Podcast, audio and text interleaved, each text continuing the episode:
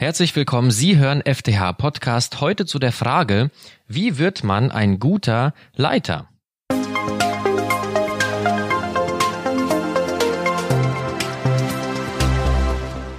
Gemeinde ohne Leitung geht nicht.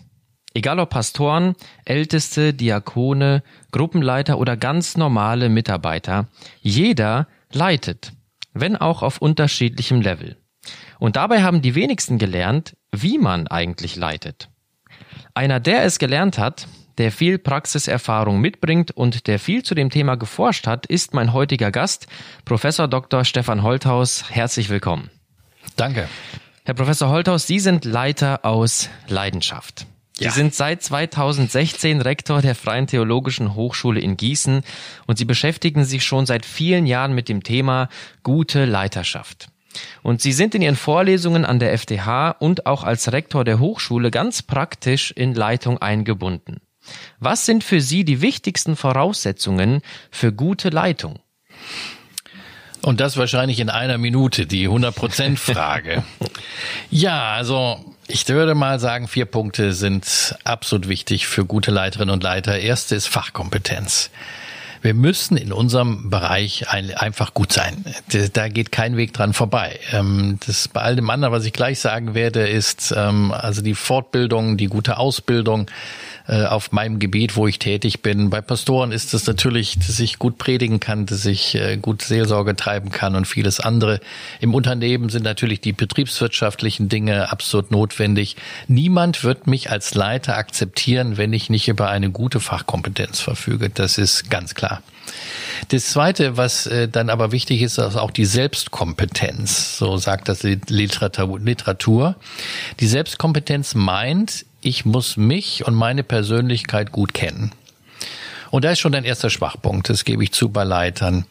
Äh, viele reflektieren viel über die Strategie und über Ziele und wo man hin will, aber vergessen häufig, sich selbst mitzunehmen in diese Prozesse.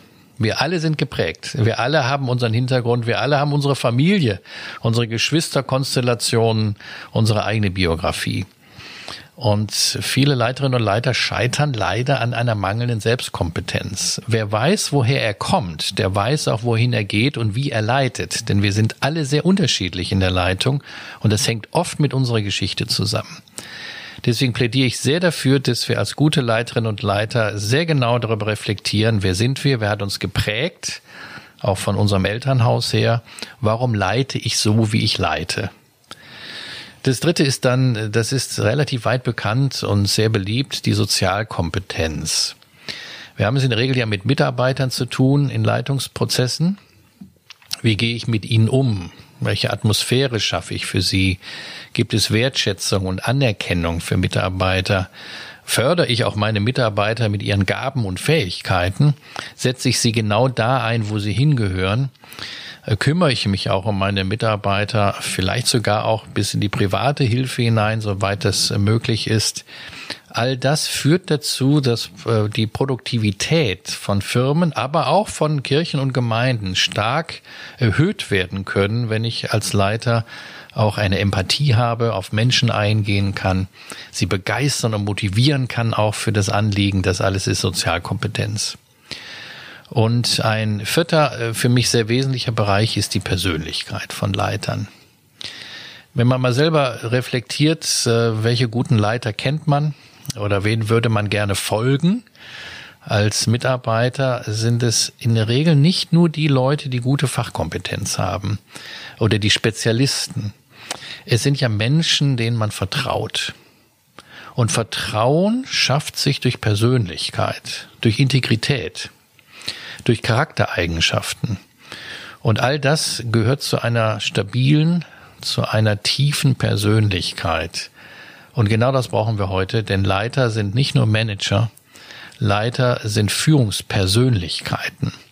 Und das Ganze ist ein Produkt von vielfältigen Prägungen, für mich auch des christlichen Glaubens, die dazu führt, dass es dann zu Persönlichkeiten kommt, denen sich andere gerne anvertrauen. Nun ist es ja leider so, dass viele Menschen auch unter einer schwachen oder mangelnden Führung leiden, egal ob in Unternehmen, aber auch, und das muss man offen sagen, auch in Kirchen und Gemeinden. Was sind denn Ihrer Meinung nach die häufigsten Fehler, die Sie bei Leitern beobachten? Ja, hier ist die Literatur, glaube ich, auch recht klar. Die äh, vier großen Schwächen von Leiterinnen und Leitern liegen in folgenden Bereichen. Äh, zum einen, dass, dass es Leiter gibt, die nicht leiten. Das ist ja ein Widerspruch in sich. Also Menschen, die einfach alles laufen lassen, äh, die vor Krisen und Schwierigkeiten den Kopf in den Sand stecken, ähm, die vielleicht auch das Prinzip des Laissez-faire haben, also jeder kann machen, was er will. Äh, das ist keine gute Leiterschaft. Sieht man mitunter relativ häufig, übrigens auch in christlichen Gemeinden. Äh, gerade also in Institutionen, wo auch vieles über das Ehrenamt läuft. Äh, man will auch bewusst nicht Leute korrigieren oder eingreifen, weil man Angst hat, die Leute zu verlieren ist auch ein bisschen eine Pastorenkrankheit, ja, dass man Everybody's Darling spielt, jedem Recht gibt, äh, nur das ist keine Leiterschaft. Leiterschaft heißt bewusst auch einzugreifen in Prozesse, Prozesse, Prozesse zu, ähm, äh, zu analysieren, aber auch natürlich Prozesse zu verändern und zu verbessern. Und alles das gehört zur Leitung dazu. Also keine Leitung zu haben im Sinne eines äh, Leiters, der alles laufen lässt, ist eine der großen Schwächen, wie ich finde, auch von Unternehmen mitunter. Das ist keine gute Leiterschaft. Äh, der zweite Punkt ist genau das Gegenteil. Wir haben natürlich immer noch auch Persönlichkeiten, starke Persönlichkeiten als Leiter, äh, wo die Machtfrage eine große Rolle spielt. Äh, Menschen mitunter, die auch selbst alles bestimmen wollen, die Alpha-Tiere, wie sie so genannt werden, ähm, nimmt jetzt stark ab mit der jüngeren Generation, wo sie eher ja Laissez-faire-Prinzipien haben. Äh, gibt es aber zumindest auch in Gemeindekontexten immer noch Leute, die Jahrzehnte schon mitunter in Leitungsprozessen sind, mitunter auch Machtmenschen, aber mitunter auch einfach Leute, die ähm, Recht haben wollen und die alles besser wissen. Also das gibt's immer noch, äh, auch in der Wirtschaft äh, ist, ist natürlich auch ein großes Problem in Leitungsprozessen. Ein dritter Punkt, der in der Literatur häufig erwähnt wird, ist die mangelnde Wertschätzung von Mitarbeitern. Ich kann mich entsinnen, auch neulich ähm, sprach ich mit einem Mitarbeiter eines christlichen Werkes ähm, und ich fragte ihn, du bist doch schon ganz lange dabei und dann sagte er, ja, er sei jetzt äh, 25 Jahre in diesem Werk. Und dann habe ich so ein bisschen nachgefragt, ja, gibt's denn dann die große Jubelfeier für dich? Und da meinte er nur lakonisch, äh, nein, das ist keinem aufgefallen hier im Werk. Mm, also das was geht nicht, das muss ich sagen, wenn, wenn Menschen so lange dabei sind, das ist mangelnde Wertschätzung. Das muss jetzt nicht die große Jubelfeier sein. Äh, das kann auch nur einfach mal ein nettes, ehrliches äh, Dankeswort sein für jemanden, ein, ein kleines Geschenk oder eine Ermutigung oder eine Motivation. Äh, da denke ich gar nicht an so große Sachen. Wie viele Mitarbeiter klagen über mangelnde Wertschätzung in unseren Unternehmen, in unseren Gemeinden, in unseren christlichen Werken. Und das ist ähm, ein unterschätzter Faktor, äh, weil die mangelnde Wertschätzung auch dazu führt, dass die Leute irgendwann nur noch Dienst nach Vorschrift machen und die zweite Meile eben nicht mitgehen. Und das wäre gar nicht so schwer, auch immer ständig darüber als Leiterin und Leiter nachzudenken, wie kann ich mit einem guten Blick, mit einem wertschätzenden Wort oder aber auch mit einem kleinen Geschenk meine Mitarbeiter motivieren und ihnen dankbar sein für das, was sie machen. Und der vierte Punkt ist die äh, mangelnde und schlechte Kommunikation. Wenn Sie mal reinschauen in Unternehmen, aber auch in, in Werke und dann auch in Kirchen hinein, werden viele, viele Gemeindeglieder, Mitarbeiter sagen, die Kommunikation läuft nicht gut. Einsame Entscheidungen werden oben getroffen und keiner bekommt's mit. Oder Mitarbeiter bekommen Informationen aus der dritten Hand, von hinten rum, statt direkt informiert zu werden das untergräbt die Atmosphäre und die Kultur und das schafft auch Misstrauen in vielen, vielen Unternehmen und Organisationen. Also nochmal diese Frage, keine Leitung oder zu starke Leitung, mangelnde Wertschätzung und schlechte Kommunikation sind so vier Hinderungsgründe, von denen ich sagen würde, deswegen laufen viele Organisationen, Firmen, auch Werke nicht so, wie sie laufen könnten. Es ist schon an einigen Punkten Ihrer Ausführungen deutlich geworden, dass die Persönlichkeit des Leiters maßgeblich ist für eine gute Leitung. Jetzt ist es ja so, dass Leiter oftmals schon aufgrund ihres Amtes in der Gefahr stehen, in gewisser Weise isoliert zu sein. Wie wichtig ist es Ihrer Meinung nach, dass Leiter auch Personen um sie herum haben, die sozusagen auf Augenhöhe den Leiter und seine Persönlichkeit auch spiegeln, um ihn dahingehend voranzubringen? Also zunächst möchte ich sagen, Leiter sind qua Amt oft auch einsam. Das ist so. Und das gehört zum Amt dazu, denn sie müssen manchmal Entscheidungen treffen, von denen sie genau wissen, nicht alle werden klatschen. Äh, sie setzen sich automatisch auch zwischen die Stühle, weil sie leiten müssen. Sie sind am Ende die letzte Instanz. Und deswegen müssen Leiterinnen und Leiter auch Bereitschaft mitbringen, das zu tun, weil es zur Leiterschaft gehört. Also ich sage ganz offen, zu sagen, ein Leiter darf nie einsam sein, das funktioniert nicht. Äh, und das ist auch nicht so. Und es ist auch in der Bibel, gibt es viele Leiter, die dann einsam waren, weil sie einsame Entscheidungen treffen mussten. Das gehört einfach dazu. Trotzdem könnte das die Falle sein, dass man am Ende völlig isoliert als einsamer Leiter wie der Kapitän auf einem Schiff nur noch einsame Entscheidungen trifft und die Mitarbeiter nicht mitnimmt. Und deswegen ist natürlich die Teamfähigkeit und die Teamstruktur auch in der Literatur, in der Leiterschaftsliteratur, ein Schlüssel zu guter Leiterschaft. Sie brauchen das Korrektiv und sie brauchen natürlich auch den Sachverstand anderer. Und deswegen lege ich auch hier großen Wert darauf, dass wir als Team unterwegs sind. Natürlich jeder in seinem Bereich. Und Sie, der Leiter, ist die letzte Instanz, ohne Frage. Aber wir brauchen die Korrektur und die Ermutigung und den Input von anderen. Korrektur ist not, notwendig und wichtig. Es gibt hier auch an der FDH Leute, denen habe ich gesagt, ich möchte als Leiter auch regelmäßig von dir den Spiegel vorgehalten bekommen. Wenn ich das nicht gemacht hätte, würde ich das nicht bekommen. Also Sie müssen von vornherein eine offene Atmosphäre schaffen und sprechen Sie Leute an. Ich brauche diesen Spiegel, ich brauche deine Korrektur. Es soll natürlich Leute sein, denen man vertraut ähm, und hoffentlich auch Leute, die das in der richtigen Art und Weise machen. Das ist ganz klar. Aber das hilft vor Selbstüberschätzung und hilft auch, dass man falsche Entscheidungen trifft. Teamfähigkeit und Korrekturfähigkeit sind ganz zentrale Aspekte guter Leiterschaft. Sie betonen in Ihren Büchern und Vorlesungen auch immer wieder die Bedeutung des christlichen Glaubens für gute Leiterschaft. Bringt der Glaube aber wirklich etwas, um ein guter Leiter zu sein? Ja, unbedingt. Also zunächst, was für mich immer faszinierend ist, die Bibel ist ein super Buch von guten Leitergeschichten. Von Anfang an. Nehmen Sie mal Bose, der Leiter eines riesigen Volkes. Was hatte der alles für Probleme zu lösen? Äh, was hatte der für Schwierigkeiten, die auf ihn zukamen? Das war keine perfekte Biografie. Von ihm kann man viel lernen. Äh, die klassische Geschichte aus dem Alten Testament ist die von Nehemia ja, der Jerusalem und die Mauern wieder aufbauen sollte, der mit großen Herausforderungen zu kämpfen hatte und immer wieder ins Gebet ging und sich Ratschläge holte. Tolle Geschichte. Auch die Könige Israels, da gab solche und solche, aber bis hin zu den Aposteln, zu den Propheten und bis zu Christus natürlich, von denen man unglaublich viel lernen kann für Leiterschaftsprozesse. Der Glaube prägt ja den Charakter. Das ist ja das Besondere und verändert den Menschen auch, auch Leiter. Der Glaube vermittelt mir Tugenden und Werte für mein Leben. Er gibt mir Weisheit und Integrität. Das heißt, ähm, der Glaube ist etwas, das, äh, der, die, der die Persönlichkeit eines Menschen so umgestalten kann, äh, dass er äh, die Leiterschaftsprinzipien, die wir heute kennen, in die Praxis umsetzen kann.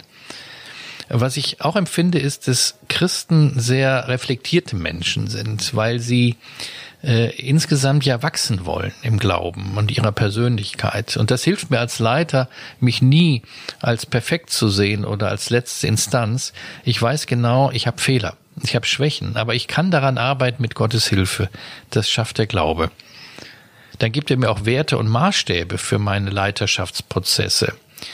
Äh, jeder Leiter braucht so etwas, einen moralischen Kompass für, sein, für seine Entscheidungen. Woher nehme ich ihn? Ich nehme ihn aus dem christlichen Glauben, ich nehme ihn aus den zehn Geboten, ich nehme ihn überhaupt aus den Anweisungen, wie ich heilig leben soll als Christ. Ja, also von daher kann ich Glaube und Leiterschaft gar nicht voneinander trennen. Das sind für mich zwei Seiten derselben Medaille. Und letztendlich orientiert sich der Christ in seinem ganzen Leben an Christus. So wie er gelebt hat, so will ich ja auch leben. Und so wie er geleitet und mit Menschen umgegangen ist, so möchte ich das auch tun. Sodass wir auch das Vorbild aller Vorbilder haben in Leiterschaftsprozessen. Das ist unser Heiland, das ist unser Christus. Also diese Aspekte machen, glaube ich, deutlich, Glaube und Leiterschaft, das gehört zusammen. Der Glaube ist die Basis für mich, für gute Leiterschaft, das Fundament, auf dem ich aufbauen kann als Leiter und gibt mir viel Halt und viel Sicherheit in allen Leitungsprozessen. Um diese Gedanken weiter zu vertiefen, was bedeutet für Sie dann ganz konkret geistliche Leiterschaft? Ja, das ist natürlich ein großer Begriff, geistliche Leiterschaft. Zunächst, was ich empfinde in der Literatur zum Thema Leiterschaft, auch manchmal in christlichen Büchern zum Thema Leiterschaft, dass diese geistlichen Fragestellungen äh, viel zu kurz kommen oder gar nicht vorkommen. Äh, in der Managementliteratur gibt es häufig gute Rezepte, wie man in vier Punkten zu einem guten Leiter wird oder zu einem erfolgreichen Unternehmer. Das ist äh, hilfreich. Es gibt viele Rezepte und Tools, Management-Tools, die gut sind. Aber ich hatte den Gedanken ja schon geäußert, Leiterschaft hat viel mit meiner Persönlichkeit zu tun, mit meinem Charakter. Nur dann werden mir Menschen folgen wenn ich einen guten Charakter habe. Und das Ganze äh, zielt dann in diese Richtung der sogenannten geistlichen Leiterschaft, die sich an Christus orientiert und Auswirkung hat. Also konkret, was heißt es hier bei uns an der FDH? Mir ist zum Beispiel wichtig für mich persönlich, dass ich auch für meine Mitarbeiter bete. Ich tue das jeden Tag, habe so einen Plan für die Woche, wo ähm, für jeden Tag Namen von Mitarbeitern draufstehe, steht ähm, und wo ich sehr bewusst auch die Anliegen mit reinnehme, die ich weiß von meinen Mitarbeitern oder einfach auch bete für sie und für das, was sie hier tun an der FDH. Ich glaube, dass wir als geistliche Leiter hier eine Verantwortung haben, auch im Gebet für unsere Mitarbeiter. Ähm, ich möchte auch das zweite, eine Atmosphäre hier schaffen als Leiter, die geistliche Prinzipien berücksichtigt. Äh, sei es, dass ich mich in Menschen hineinversetze, dass ich Wertschätzung ausdrücke, dass ich auch ihnen einen Raum gebe, mit ihren Schwächen umzugehen, auch Schwächen zu bekennen, auch Fehler einzugestehen, ohne Angst zu haben, abgestraft zu werden. Hat auch viel mit Barmherzigkeit zu tun, Langmut, also biblische Prinzipien des christlichen Lebens, die sich dann ja niederschlagen sollen, sehr konkret in, in Leiterschaftsprozessen. Und ähm, ich möchte auch selber natürlich ein, ein Vorbild sein, soweit es geht, auch mit anpacken und nicht nur die anderen machen lassen. Äh, das hat alles was mit geistlichen Prinzipien zu tun, so wie Christus das ja auch gemacht hat. Er hat sich selbst die Finger schmutzig gemacht und nicht nur die anderen arbeiten lassen, bis hin zum Bereich der Verantwortung auch für Mitarbeiter ähm, und vieles mehr. Also was ich meine ist, geistliche Leiterschaft ist nicht nur etwas Abgehobenes, äh, was irgendwo im Himmel stattfindet, sondern etwas sehr Konkretes für unseren Alltag und geht weit darüber hinaus, was uns die moderne Managementliteratur eigentlich nahe bringt. Und ich will das nochmal abschließend hier sagen. Ich glaube, dass wir heute geistliche Leiter brauchen. Leiterinnen und Leiter, die aus diesen biblischen Prinzipien heraus ihre Leiterschaft verwirklichen. Und das ist viel, viel mehr als nur ein guter Manager zu sein. Herr Professor Holders, ich bedanke mich ganz herzlich bei Ihnen für dieses Gespräch und ich wünsche Ihnen sowie allen unseren Hörern Gottes reichen Segen. Mein Name ist Arthur Reiswig und Sie hörten FTH Podcast.